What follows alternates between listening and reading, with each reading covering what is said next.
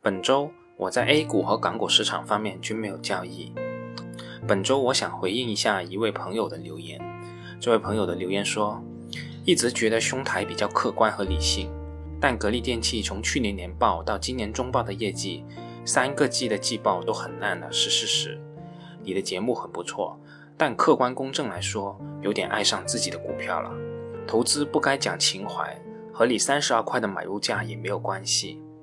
他个人对格力电器的看法是，格力电器已经亮起了黄灯或者红灯。格力过去的优秀对我们没有任何意义。投资看的是未来及预期，现在的增长点没有找到，毛利率下滑严重，值得高度警惕。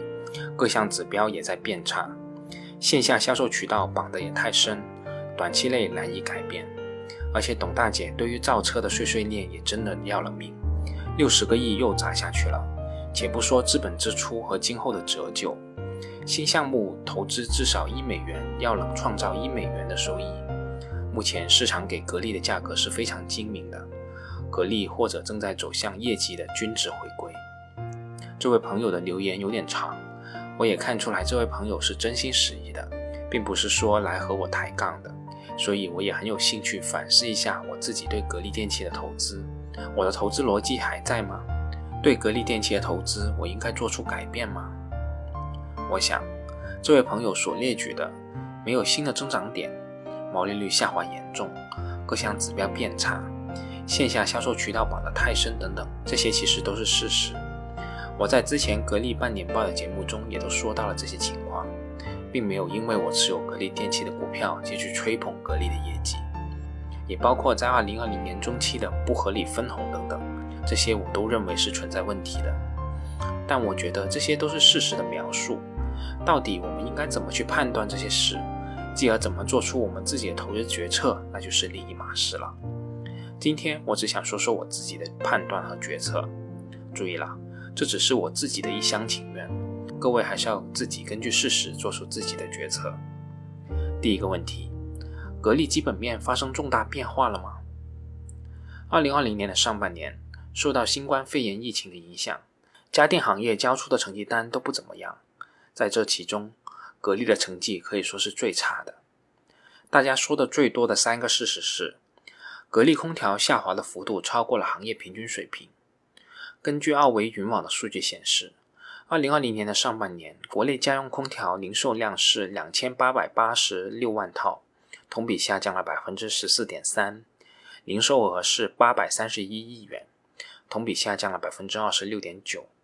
而格力电器空调销售收入下降的幅度达到百分之四十七，可以说是格力一家拉低了行业的平均水平。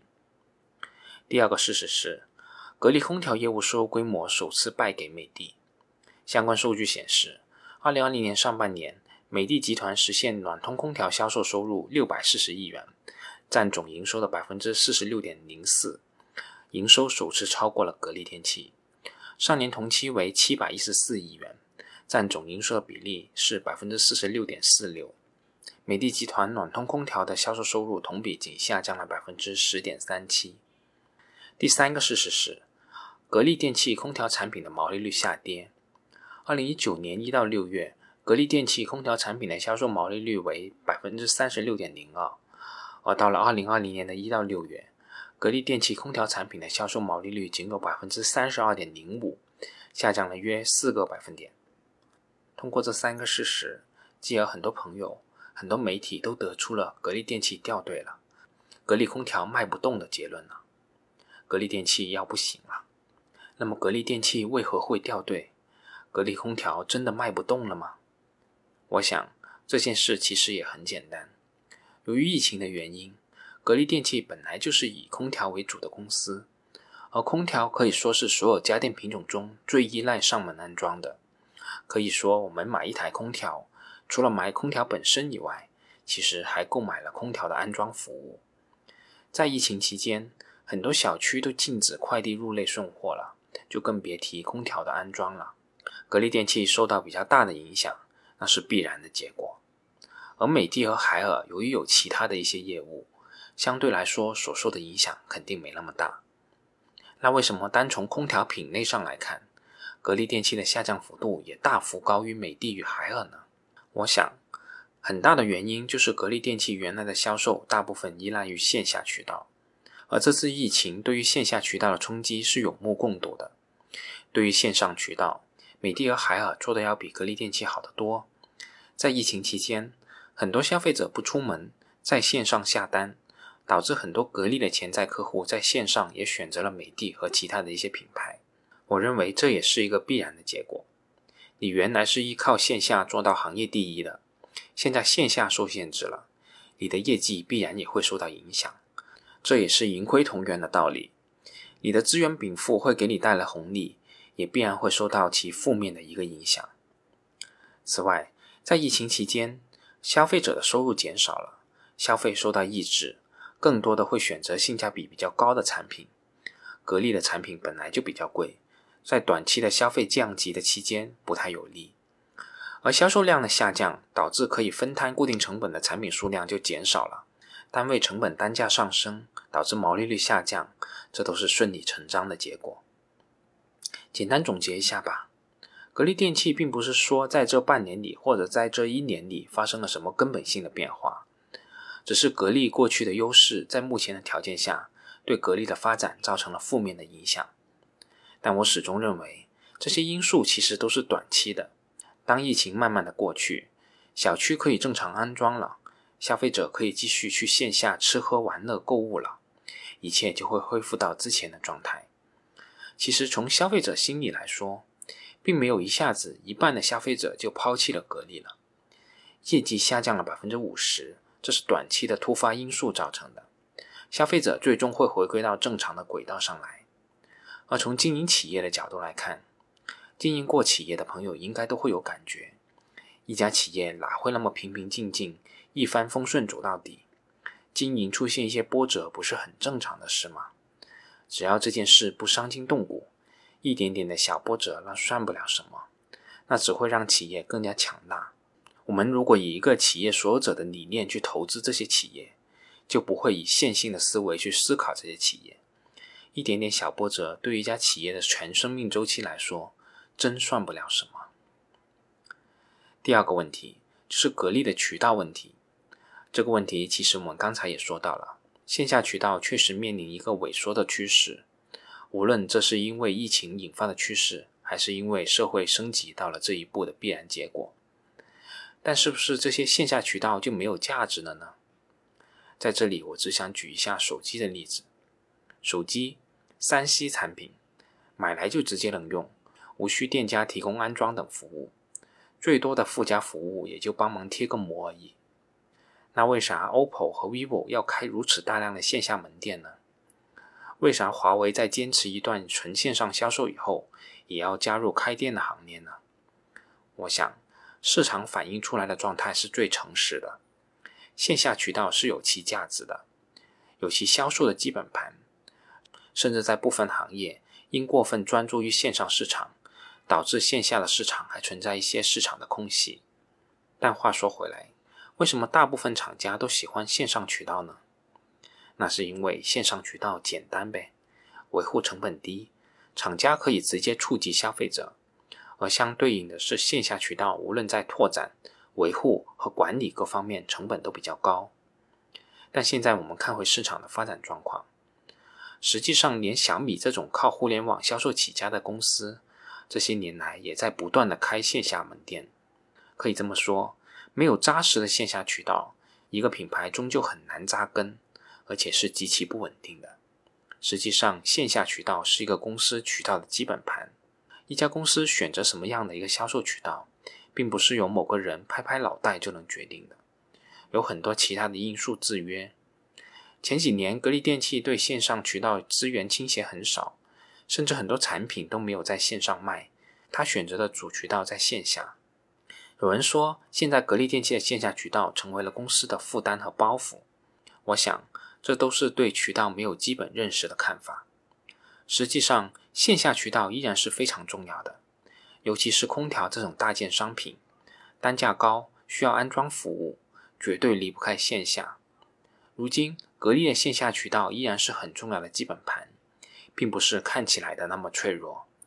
线下渠道并不是格力的包袱，而仍然是格力最核心的竞争力之一。只是目前仅仅依靠线下，已经不能满足格力电器未来的发展需要了。格力要发展电饭煲等生活电器，没有线下零售渠道，依靠原有空调专卖店的渠道，肯定是卖不了多少的。消费场景也不合适。消费者买空调和生活电器的消费场景其实是完全不一样的。试想，谁会专门开个车数公里去格力电器的专卖店买个电饭煲呢？我想，对于一个消费品来说，品牌是拉力，渠道是推力。格力的品牌还是有一定的知名度和美誉度的。这一点，从我与周围的人接触，也包括观察二次换机，大部分人选择的品牌，我都可以观察到。这一点起码目前是没有被撼动的。这种品牌的美誉度也给渠道转型留下了足够的余地和缓冲时间。当消费者需要你，渠道会水到渠成，更容易成功；当消费者不需要你，你的渠道建设的再好，也会巨树烂根，迟早会崩塌的。品牌不仅仅是对消费者的购买行为有拉力作用，也对渠道的建立有强大的拉力作用。从这个角度而言，格力电器有这个资源进行渠道改革。作为一个还在牌桌上的选手，暂时输了一两局，我们就认为他满盘皆输了？我认为这个结论为时尚早。第三个问题，就是这个朋友说到的造车问题。我不知道你是从哪里看到格力电器造车了。想当年，格力电器确实曾经计划投资银龙，但被股东大会否决以后，就没有再继续了。我唯一看到的。就是格力电器通过全资子公司珠海格力能源环境技术有限公司与银龙新能源、华泰汇能共同投资设立珠海横琴格力华泰能源发展有限公司，三方持股的比例分别为百分之五十一、百分之二十四和百分之二十五，注册资本为三千万元。而根据工商资料显示，新成立的珠海横琴格力华泰能源发展有限公司经营范围包括新能源、节能。电力、储能电站、逆变电源、新能源发电、新能源科学技术研究与开发、新材料开发等诸多领域。其实这一笔总体的投资额度并不大，而这家珠海横琴格力华泰新能源发展有限公司经营范围也不涉及造车啊，所从事的也是储能等相关的产业。而我看格力电器的财务报告，也完全没有看到格力电器有造车相关的投资。所以我不知道这位朋友所说的造车是从何而来。我知道网上很多的报道说董总要造车，据说他也以自有的资金投资了银龙，但这与格力电器是两码事。更何况现在的格力电器也不是董总一个人可以完全说了算的，涉及重大的投资，高领的意见怎么样也还是要咨询的。我们做投资还是要以事实为依据，不要人云亦云。起码从投资银龙这件事来说。我个人是这么推测的：董总当时想投资这家企业，一方面是看中了它的电池技术，另一方面也是想打入汽车空调的市场。那既然公司股东大会不批，那他就用自己的钱去投呗。发展好了，到时候还可以再买过来；发展不好，损失就自己承担了。这情况其实是与当年的金鸿冰箱是比较像的。当然了，我强调了，这只是我的推测，对不对？我不知道，但起码在现阶段而言，这件事并不存在损害上市公司格力电器利益的一些情况。好了，本来这里还有第四个问题，就是投资决策上的问题，但由于篇幅已经有点长了，我也不想再多说了，我就简单说一下我的观点吧。格力电器后续的经营状况，我们肯定是需要密切的跟踪与观察的，但起码从目前而言，格力电器对我来说还是一块比较好的资产。我这里资产的定义是财务意义上的资产。如果我们要做出卖出的决策，那意味着我要找另一块起码不差于格力的资产，起码我目前暂时没有找到，所以我是不会做出卖出的决策的。至于买入，格力电器目前的状况对我来说算不上最好的选择，所以如果格力电器的价格没有出现重大的波动的话，我也暂时不会继续买入格力电器。好了。本周我们就说这么多，我们下周再见吧。